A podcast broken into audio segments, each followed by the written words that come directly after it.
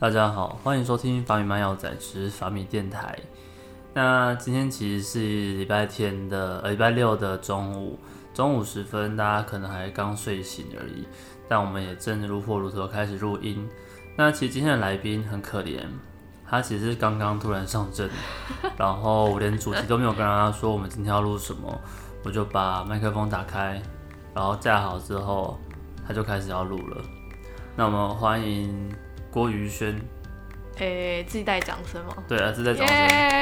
耶！好好啊，不知道还有什么，其实就代表说他在前色，他现在想说等下要讲什么事情。对对对对那先请你做个简单的自我介绍。好好，大家好，我是郭宇璇。那我现在是台北医学大学药学系临床药学组大四升大五的学生。哦，灵药的，哎、对对对，那当初怎么会想要念灵药？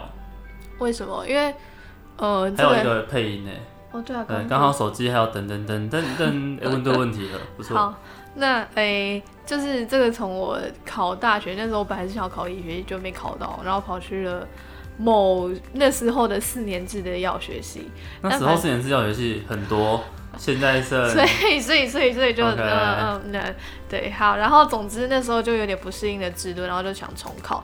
那重考完之后，就还是没上医学系。那反正在填的时候呢，就想说，如果我要念四年制的话，我就回去念那一间学校就就好了。好了。对，所以我那时候就是因为再加上一些可能学位的考量，或者是那时候也想要走比较临床的东西，所以就选择了六年制的。哦，对哎、我们其实目前还没有采访过任何六年制灵药的学生，嗯来分享一下，呃，就你所知道六年制跟四年制到底差在哪里？差在哪哦？就是多缴两年学费啊多。缴两年学费，目前目前正要多缴一年哎，嘛？对对对对看到自己的同学们正在毕业中，嗯然后自己还在学校的，就是他正在还还在学校努力挣扎嘛，挣哎扎。其实各有利弊啦。那先讲，先讲，先讲缺点嘛。那缺点的话，就是大概，呃，可能大家到大四，那比较有方向的人，他可能就现在毕业就可以知道，很快去衔接研究所，或者是他想要直接出去就业，就开始赚钱等等。但是相这是他的另外一个反面，就是如果是还没有在大学四年期间就发现自己想要做什么的人，他可能很快就会面临一个很茫然无措的一个空白时刻。对，那其实我自己的话，就是可能大学四年我参加过很蛮多活动，可是我自己也还没有到很确定我想往哪个方面走。那我但你还有多两年的时间可以思考。对，所以其实我还蛮庆幸，我还有两年的学生身份。我觉得学生身份真的很重要，除了。除了各种优惠以外，还有生活也很舒服，然后哦可能去实习啊，那人家也不会把你太太要求你说，哎、你正职员工你应该有什么样的知识或能力什么什么，就是他们会把你期望值放很低，那你只要超过他们一点点的期望值的话，他们就觉得你很厉害，但是出来工作之后，他就会对说，他的期望值超高。要做到对对对对对，所以其实学生身份蛮爽的。了解，所以现在还是很，所以等于说，呃，于轩的刚刚的结结论就是，其实六年制比四年制有的优势就是你多了两年，但这两年学费，嗯。你是拿来多想一下自己己，对未来可以干嘛？对，哎、那你刚刚提提到说你的大学其实参加很多活动，要不要跟嗯大家、呃说明一下哪些活动？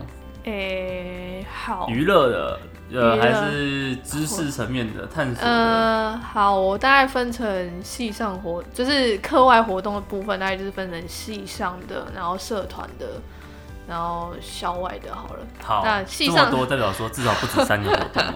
在系上的话，大概就是大家熟知的，就什么枝各诶枝枝叶啊，然后宿营啊，然后呃有有一个是我在二零一九年举办的那个全国药学生年会。是他举办的哦，记得。啊，就是啊，对啊，总招总呃招对总总招之一的副招，对对对对好，总之那时候就也办了蛮多，就是新的东西，然后就算是整个 run 过一遍一个大型活动需要的。呃，一些人力资源调度啊，或者是去协商啊，等等等，这算是让我成长蛮多的，就是尤其在领导方面的部分。要带蛮多人的吧？那时候团队大概多少人？团队的话，总诶、总共的话大概是八十个人，哦，对。而且应该是不同学校，诶、都是北一的，都是北一的，因为那时候应该说都是办在北医药学生年会就是轮流主办，是对，然后刚好去年是北一主办这样，哦，对，七年一次，然后所以我们其实也没有前面的人对，所以我们就是一个完全新创团队。但也是因为有这个经验，所以我后来发现，我其实蛮喜欢没有旧有观念的那种束缚的一个新创团队的感觉。是，所以你也从线上活动当中找到自己其实喜欢没有太多束缚的工作，可以让你发展自己想发展对对就以前可能像就是与之相比，像什么枝叶啊、素影，可能就是前人留下很多模板，那大家就想说，哦，那去年是怎样，就今年是怎样，可是你就会觉得很无聊，没有办法翻出新把戏这样。哦，对对对。嗯，还有吗？好，那刚刚讲的是系上活动，那呃社团的话，我自己有就是参与摄影社，那有当干部，然后有接一些棚拍啊，或者是在底片就是摄影这样子。好，那哎跟个大家先，因为这边是这边出现了一些黑话嘛，哦就是对我们说的黑话就是行话啦，哦对，什么叫棚拍，什么叫底哦片，，好啦，我想说现这在现在哎，我其想说这不实是很重要不要，小看，不要小嗯看法米的米粉们，？OK 有些人可能真的不知道底片是什么。OK OK OK OK，好，那简单讲一下，就是摄影社分我们北艺啦，北艺的摄影社大概分成三三个部分，第一个就是棚，就是摄影棚，就是如大家平常可能有一些感觉，就是那种黑色啊、灰色布幕，然后哎、对对，有摄影灯、哦。摄影棚灯，然后我们就在那边按快门，然后会有很亮的一盏灯啪一下这样，哦对对对对对，那就是现在蛮流行，就是就是医学院校啊，好像。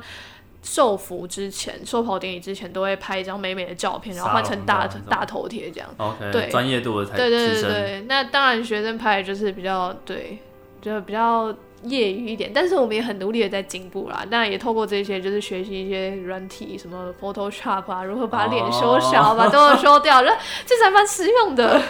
对对对，那再来的话，这是第一个摄影社的第一个，然后第二个的话就是底片。那底片的话，大概就是个人兴趣啊，就是我们也会教一些，呃，在暗房，就是我不知道大家在电影有没有看过，就是一个黑黑的屋子，然后里面可能只有一个红色的灯光。玻璃纸那一种。对对对对，嗯然后你就是进去，然后有一堆药水，然后你就把那个影片胶卷把它放在里面，然后就会显影，就是高中化学教过那个。啊对对对，啊我现在忘了，没关系。做什么自己复习一秀秀酸呃之类的，对，应该一定有那个。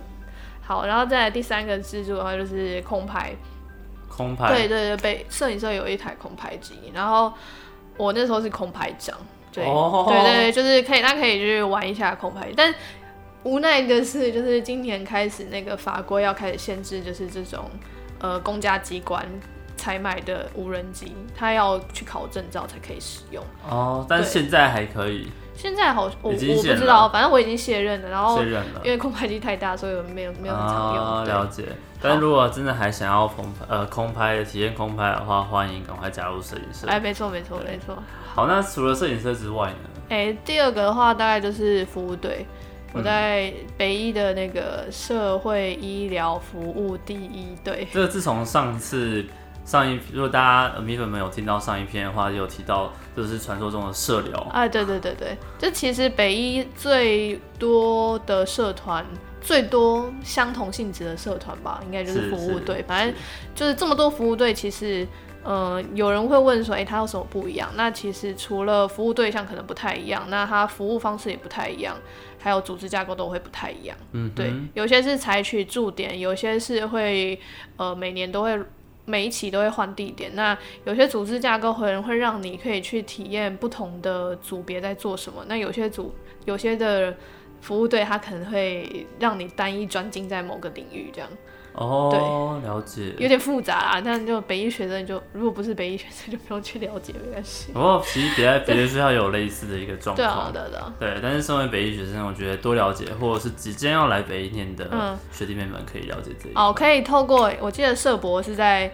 九月十七偷偷打一下广告，可以来社聊摊位。九月十七在台北医学大学社团博览会，简称对对对社博，可以大家欢迎到社聊摊位，于兄在那边等候大家。啊哎，对对对对，啊，OK 嗯，好，哎、那除了社团活动之外，还有社团活动之外，哦，校外校外活动的话，大概就是实习，然后跟一些嗯，可能离地口口，就是透过 FB 演算法让我发现的一些演讲啊，哦等等等，对对对，工作坊那一些，对，今天其实也主要想要采访，就是你对于实习的想法。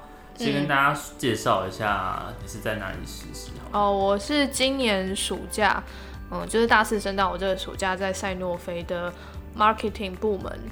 好，那就是这次的实习的话，我是在 marketing 行销部门下面的 oncology 肿协议肿瘤的药物。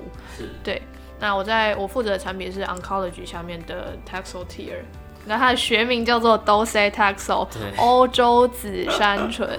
对，欧洲紫杉醇都讲出来了，那就大家也可以回回去复习一下它的药理基转。对对对，我可以现在告诉大家它的适应症有什么。可以可以说出来说出来，这 就是实习完之后要具备的能力。哎，因为刚好因为我今年负责刚好是这个 docetaxel 的副作用的胃胶，那它在健保的适应症目前有那个 head and neck。头颈癌，然后 breast cancer 乳癌，然后 gastric cancer 胃癌，然后还有 non-small cell lung cancer 非小细胞肺癌，简称 NSCLC，大家这样比较好记。对，然后再最后一个是 prostate cancer 前列腺癌。是是。对对对，那癌症其实是一个蛮复杂的领域。然后那时候是因为，就是因为 t e s o t e r 是一个二十二年的老药，那。就是业绩，如果要再继续成长的话，就是要努力想一些方向，这样子。想一些有创新的的销售技巧，或者是针对现有的一些病人的服务，我们可以再继续努力，再让它更好，这样子，所以才会有这个计划，就是去照顾病人。对，了解。嗯。那我我的 mentor 是那个 product manager 产产品经理，那他的部分他的工作内容主要就是制定行销策略，然后给业代们去执行，然后想办法突破业绩，让业绩达标这样子。对，那那实习生进去的话，他就是你们在干嘛？就是像医院的话，你们是当路障吗？诶，我们呃，这个实习计划的话，就是公司有帮我们安排一各个部门的课程。那在这个课程之外呢，每个 mentor 还会跟实习生讨论他们想要学什么，想要看到什么样的面向的东西。嗯。那再根据实习生每一个不一样的想法，然后去制定他们想要给实习生什么。对。那我的话，就是我的 mentor 一开始是跟我讨论，就是这个团队目前需要一个。呃，药物副作用的胃教懒算是懒人包的东西。懒人包？对，有点，因为它是要跟那个呃，让业代拿去，可以让业代或者是让呃 PM 他们拿去跟医疗人员沟通的时候会使用到的一个东西。对，那可能有些呃，因为我们的对象可能并不是都是医生，可能会有一些护理人员的那些，那也会要兼顾到一些呃治疗方式以外。在照顾病人方面的一些知识。那你们是自己，你是自己去念书吗？还是？嗯，就是过去呢，就是一直会有医很多医生或护理师，他们很有经验，那他们会整理出一。一堆就是，例如说皮肤科皮副作用整理的演讲简报，可是那种简演讲简报就是对，就是那种一两百页，然后就是都是图片，然后就是排版很丑，然后那个底色就是什么全黑或者深蓝色，就是很可怕的那一种。深蓝色，然后黄色字那种。哎，对对对对，就是那种可怕的可怕的排版。对，那我的工作其实就是要把目前现有这些比较专业，那一般人可能比较难以消化吸收的这些简报，全部把它整理成一份，呃，简可以让一般人去阅读都还算可以阅读得懂的东西。了解。对，那我就可以就是就是他们可以舍去那些过去医师的简报，那就可以阅读我这一份，就可以得到解答这样子。嗯，对对对，懂。嗯。那你在实习的，你当初是为什么会想要进到药厂实习？呃，我这个的苦笑，就是简单分享就好。好，那呃，从大一到三，大到哎，大一到大一到大三，其实我都是想要当一个临床药师。哦，对，那时候就满怀热情，对对对。啊，进到临药所感觉，呃，进到临药组感觉，大部分应该都会想要当一下临床药师。我就是觉得说。这个是一个跟病人比较可以直接接触的身份，对。那大四上的时候，我们那时候有一个五天的医院见习，是对。那那时候去了医院，然后发现，哎，大家好像都只是坐在 B one 的药剂部，然后在那 查病人的 lab data，然后等等等，就觉得哦，好像有点痛苦。然后加上后来就是在呃，因为大四的时候，林耀祖也开始学一些药物治疗学方面的东西，然后那时候可能就是还不熟悉这一块，要怎么去抓他的学习要点，所以就学的有点吃力，就觉得哎有点自我怀疑这样，所以才想说。来在大四升大五的时候去药厂看一下，就找一下另外一条出路。是，就是再找看有没有更适合自己或者自己更想要的东西。对对对对对，嗯。那你觉得过去的那些，因为像你参加过这么多的社团活动，嗯。那过去那些经历有没有帮助到你在进到这间药厂的时候嗯更容易上手，或者是他曾经让你在面试的时候有什么样的优势等等的？有啊，就是面试就有很多可以讲。很多履历就很多可以写。就，是他可能问你一些可能像人格特质的部分，那你就可以举过去你曾经透过活动，然后学习到或者遇到什么挫折，然后就是从中成长的事件。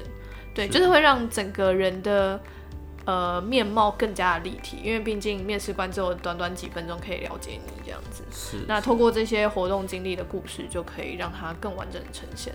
是，对，所以其实也建议就是大家如果真的未来已经规划好想要去哪里实习，嗯其实蛮建议大家可以开始先写写看自己的履历。嗯，如果你要去跟面试官说，哎、我是一个很喜欢挑战新的东西的人，面试官就问你说，哎、你怎么证明？对然后说，哎、我履历没有写东西，对，就 就是履历是空的。就是很像，就是如果没有一些东西来佐证的话，就像空口说白话，啊就是那种讲的谁都马会讲。对对，所以像宇轩现在就是经历了一堆有的没的。当初你觉得印象最深刻的问题是什么？印象最深刻哦，嗯、面试的时候嘛，对，诶、我没有印象，没有印象。因为我那时候其实面了两个部门，一个是 market access，一个是是。on marketing。是，对，那我那时候一开始先面 market access，然后它因为它是比较学术领域的东西，所以我只有印象深刻。那时候可能学术方面的东西没有准备到太好，所以就有点被问到了，就觉得有点难过。然后在 marketing 的部分，因为呃可能学生做的比较多，可能就已经有在做这一方面的东西了，所以那时候就还回答还算顺这样子。哦，对，就比较哎、没有印象。OK，太顺了，嗯就完全没有被刁难的啊感，我。想到有一个是后来我跟我的，就是我们实习是一对一的 mentor 是制度，对。然后后来我问我的 mentor 说，为什么当初会录取我？然后他就有分享，就是在呃为什么要想要选药厂的这个问题上，就是可能有些人他会回答说，哦，因为大家说进药厂好像很棒，我想要进来看看什么什么的，对。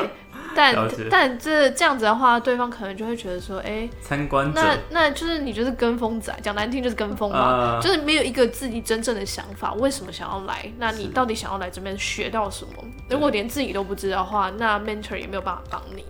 对，然后我那时候回答我忘了，反正就是一些可能比较好听的回答吧。比较注重感觉上啊，因为我跟嗯宇轩有聊过天。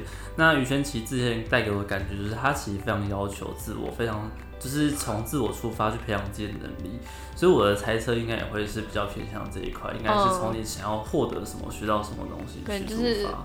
我猜可能当下的回答就是说什么哦，我想要学习领导能力啊，因为我以前领导过团队，然后发生什么问题啊，所以想要看看药厂怎么样怎么样。啊，我想起来，然后那时候还说什么，因为我在医院实习过，在社区药局实习过，啊就也也没有没有没有没有这句 就是想说，哎，那我可以想要就是透过，就是那时候在实习的时候，可能都有跟药厂的一点点接触，哦。那我想要来到药厂看看，那药厂到底是怎么样去跟这几个单位去接触合合作的？对，哦，了解，想要知道整个医医药体系更对对对全貌感觉。对对对对对，对，听起来大家可以还不错就是听吧，还不错吧？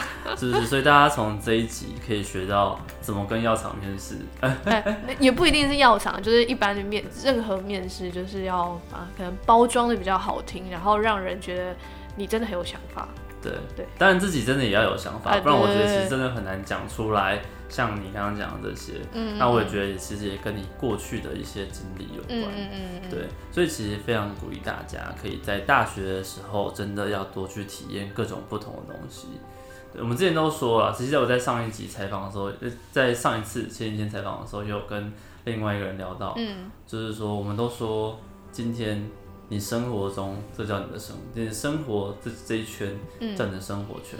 嗯。你的生活圈外面叫世界，嗯嗯啊，对对对，所以你要去看看世界的感觉。就是要，因为我自己也蛮害怕一直待在舒适圈，我会觉得很可怕，就是，呃，可能就是劳碌命闲不下来感觉，就是可能会一直，因为我自己是一个蛮多想学的东西的人，就是对什么事情都觉得，哎、这好酷，我想要去学。嗯当然，就有些事情，可能例如说要去运动健身，可能就一直说嘴巴说说，然后他们一直没有去做。但是我觉得会比可能某一部分他根本从根本上就不了解，或者是根本就排斥这些事情的人。会更愿意或去接受这方面的知识，我觉得不不一定要马上就起而行，可是至少要先打开心胸去接受这方面的知识，对，那慢慢了解，然后真的确定，哎、有一天真的哦，我觉得时候到，我就可以去做。了解，嗯，就是等于说，其实还是要好好去尝试，然后积极主动去学习，这样没有没有你先继续。我只想，我突然想到一个，想要，分享一个就是呃，我曾经在因缘机会之下，反正那时候听一个讲座，然后我就回去回家写了一百个梦想。一百梦想，对，一百梦想真的超级难写，就是想要后来就是随便杂七杂八哦，我想要去什么古巴，我想去北极，就是一点一点你就开始把全世界的国家写上去，是不是？对，因为真的很难很难掰，你知道吗？一个一百个，对。但总之呢，撇除掉这些乱七八糟的，就是一开头还是有写一些蛮多就是比较震惊的东西是嘛。是是，对，然后我记得我是写完之后年初写完，然后我就塞进抽屉，我就再也忘就忘记这件事情。嗯，然后一直到年底，然后甚至两年后，然后我想到这些事，是啊，想到这件事，然后再去把它翻开。然后，尤其是两年后的现在，我就是把它翻开之后，发现，哎，我其实两年前就写下来我想要学日文这件事情，但其实我就忘记那个东西了。可是是我那时候其实也没有马上去学，因为校学这些课也很重。我一直到我是大二写的，然后我一直到大四才刚好有机会可以去学日文，我马上就报名，然后就开始学哎，个，对对对对，对，然后就是等我去学开始学日文之后，我再又翻出那一张纸，然后就觉得，哎，其实就是心里如果把这些愿望摆在心底的话，它其实会促使你一直走过去，走向那个方向。就算呃你可能当下没有办法马上做，但也没关系。我觉得其实这是一个很棒的故事，也是一个很好的方法，哎，对，蛮鼓励大家可以将自己真正心中的愿望写下来，嗯然后每年或是每那个每个定期去审审阅一下自己的愿望。其实有时候真的会发现，我们往往在无形之中都会朝着自己的梦想前进。嗯，对。那好，我们拉回来现实一下。我们刚刚讲的越来越的 越来越远，但我们拉回来现实，想要再问一下宇轩，你在药厂实习的过程，跟大家分享一下，就是学到哪些，形式是什么等等的。学到了。诶，因为我跟的是 marketing 部门，然后我简单讲一下 marketing 这个一个、嗯他们部门，他们是以一个产品为一个 business unit，、嗯嗯嗯，对，那这 business unit 下面又分成那个 product manager，就是做产品经理，是制定行销策略。那另外一部分就是我们比较常看到的 sales rep，嗯 rep 嗯对，那个业代，业代，对，那这两个的话就是算是相辅相成。那我刚刚有讲到，就是我的 mentor 是一对一的指导，那我 mentor 是 PM。Product Manager，、对，那我在这期两个月的实习期间，就是算是就是跟着他上山下海，到处跑，真正了解一个 PM 在做什么。那因为 PM 他可能可以跟呃 Sales Rep 合作，那可能也会跟上级合作，那也可能跟跨部门合作，所以其实算是各方面都有接触到了。嗯，对对对，嗯所以等于说，其实你的这两个月有大概一半以上的时间都是在外面，嗯，也也没有到那么夸张啦。主要还是在办 在公公司哦就是做我刚刚讲的那个我自己的 project，所以是一进去他就会跟你说明说要做什么 project 呃，看人看看 mentor 要怎么带你。哦，就是你也可以，就是如果因为这是因为刚好他们这个团队有这样子的一个需求，需要这个药物的副作用的卫教是简报，那我就刚好有一个人力来做这件事情。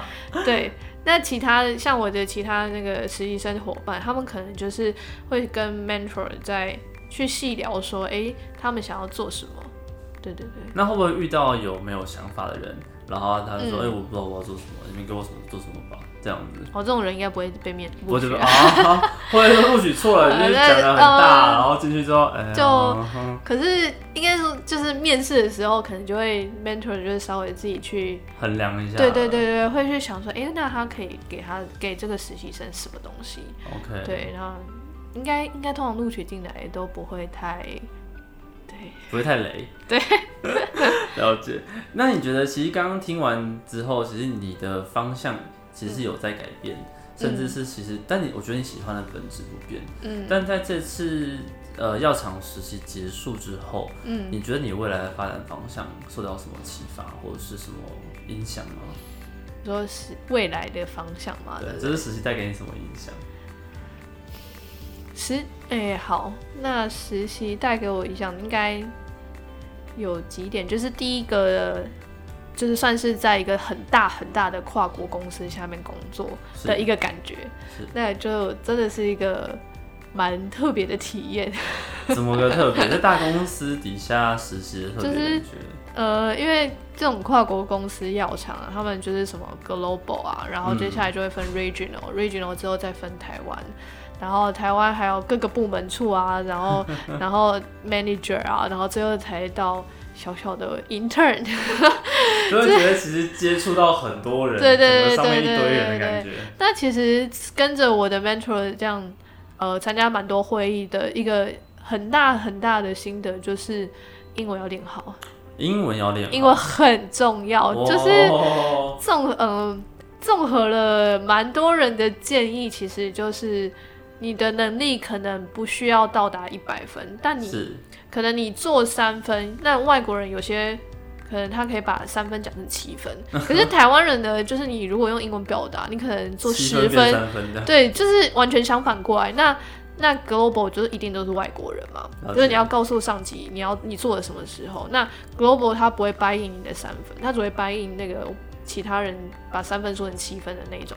对虽然说他可能就是把他录取了之后呢，可能就会很快就会发现他是一个草包，但没用啊，你就是失去那个机会。所以其实综合了很多人的建议，都是英文要练好，还有学历，其实真的很重要。哦，学历历是指像是学士、硕士这一没块没，就是你学士是什么，其实不是重点的，而是有没有 master，然后 PhD 这样。嗯，就是应该说，你可能要爬到高位，是那学历真的很重要。PhD 就是趁早把它拿，可以拿的时候赶快拿一拿这样。哦。对，那你在实习完之后，对于你的一个生涯、职涯规划有什么样的想法吗？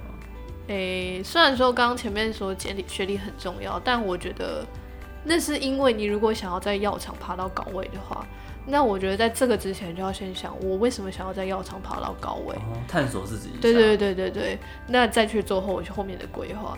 那我自己就实习完之后发现，我可能不太适合在药厂，就是会不会太太直白吗？不会，不会 就是你可能会想要往别的方向发展。对对对对，那我本那我可能就不会再花这么大力气去，嗯，说逼迫自己嘛，因为我自己也不是说到特别的对学术研究有很有兴趣，然后可以一路直升到博士博士，然后很快乐这样，也也也不对。就是这还是对我来讲，可能是违反我原本个性或者是兴趣的一个事情。嗯，对，那如果在源头，我其实根本就不想要在药厂的话，那我也不会去做后续的这个的部分。了解。嗯嗯。那在实习的过程，因为呃，其实我们在录音的阶段，呃，宇轩还正在实习，但其实哦即将结束了嘛。哎，对对，在一天，对那你觉得这当中当这在这过程当中，你学到最多的是什么？最多不是让你觉得最值得的、印象最深刻的？其实我觉得这一次实习让我印象，呃，算是最深刻跟学到最多，就是看药厂里面的生态，就是每个人，就是算是有点像是职场的沟通、职场伦理嘛，哦。然后还有包括一些就是团队合作跟领导力的一些观察，对，侧面观察这些人他们在面，就是我因为我是之前有在可能有当过一些领导方面的的干部，对，那我会去特别注意这一块，就是想要看人家是怎么领导。那我在就是看我们这个团队的主管是，他旁人的号称是 EQ 最高，他曾经看过 EQ 最好的人，对，那我就是观察到他其实在面对下属可能很多呃举动啊，或者是言谈言语之间的，就像刚刚那个。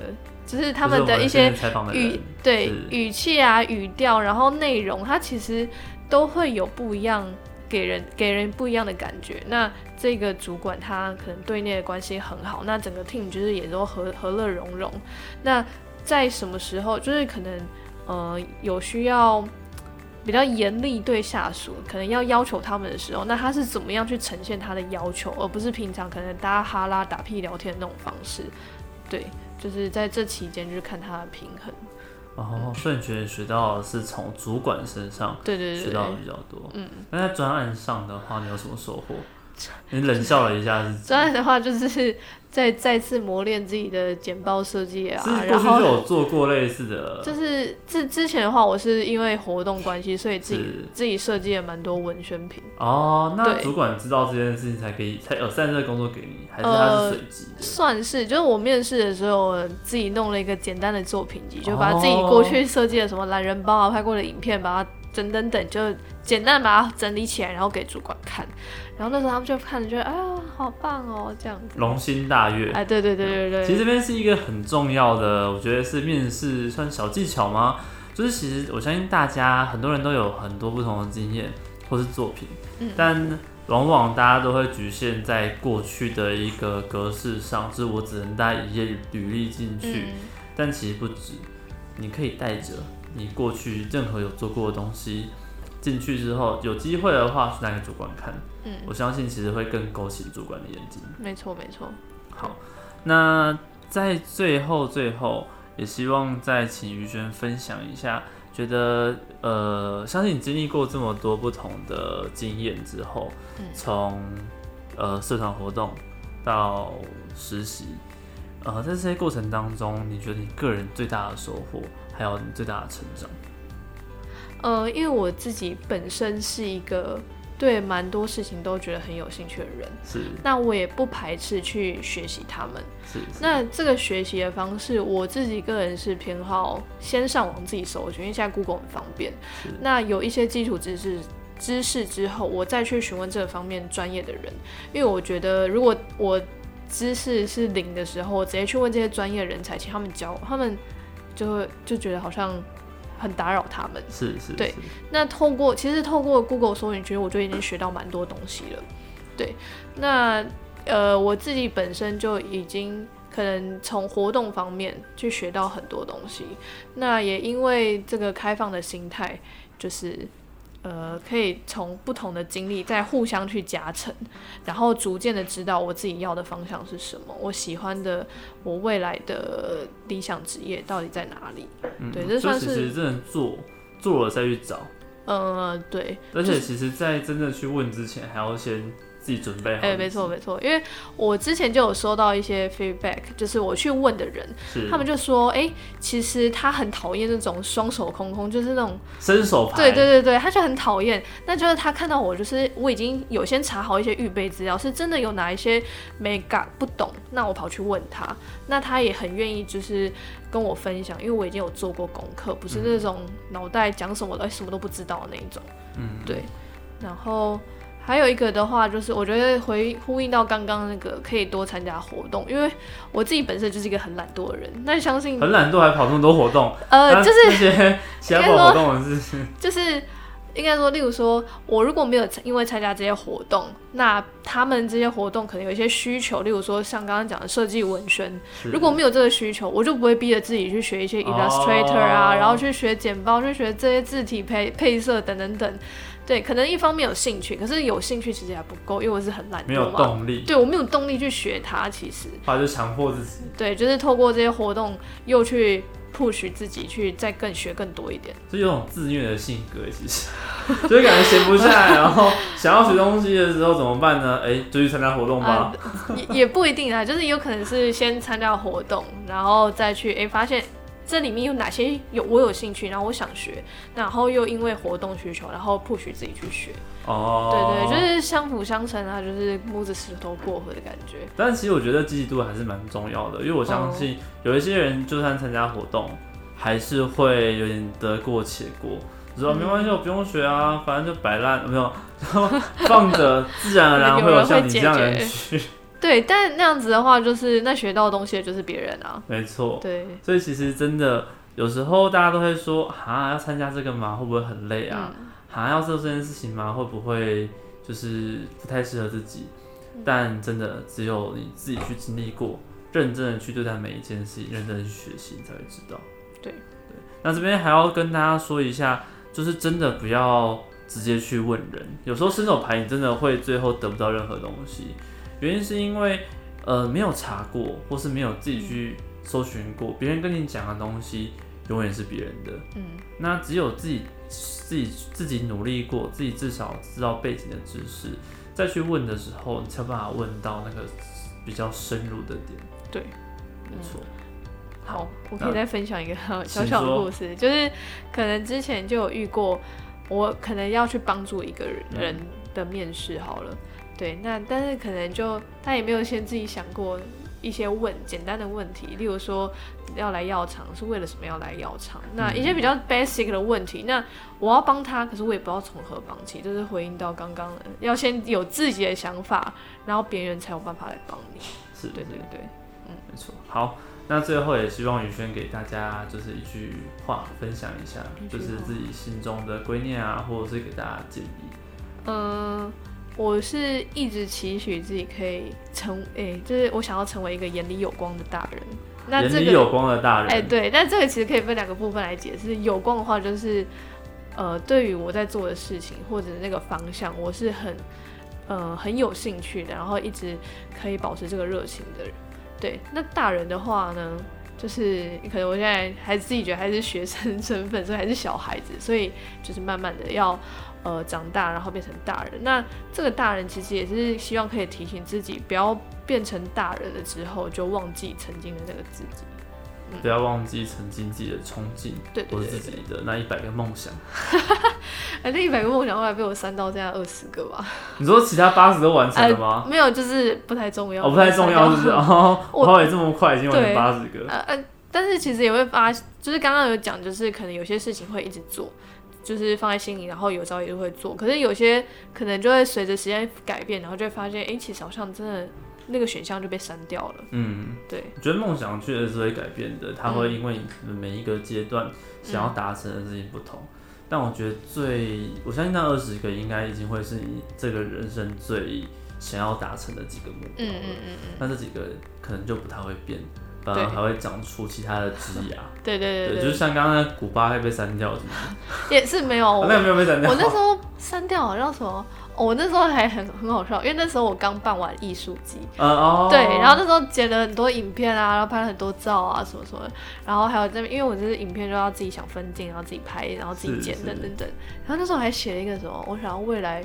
成为就是可以拍拍拍电影吧，想要成为导演等等等等，但但是后来逐渐发现，嗯，不要，我不喜欢这个，我不要当导演，好累哦。其实我觉得你有很多不同想做的事情，但都是你在做每一件事情的时候认真去体会，才体会到说，哦，其实这个我不喜欢。哎，对对对对对。所以蛮鼓励大家，真的可以从宇轩身上学习到。你要认真去做，认真去对待每一件事情，找到自己真正想要做的事情。嗯，好，那我们今天谢谢宇轩给我们的分享。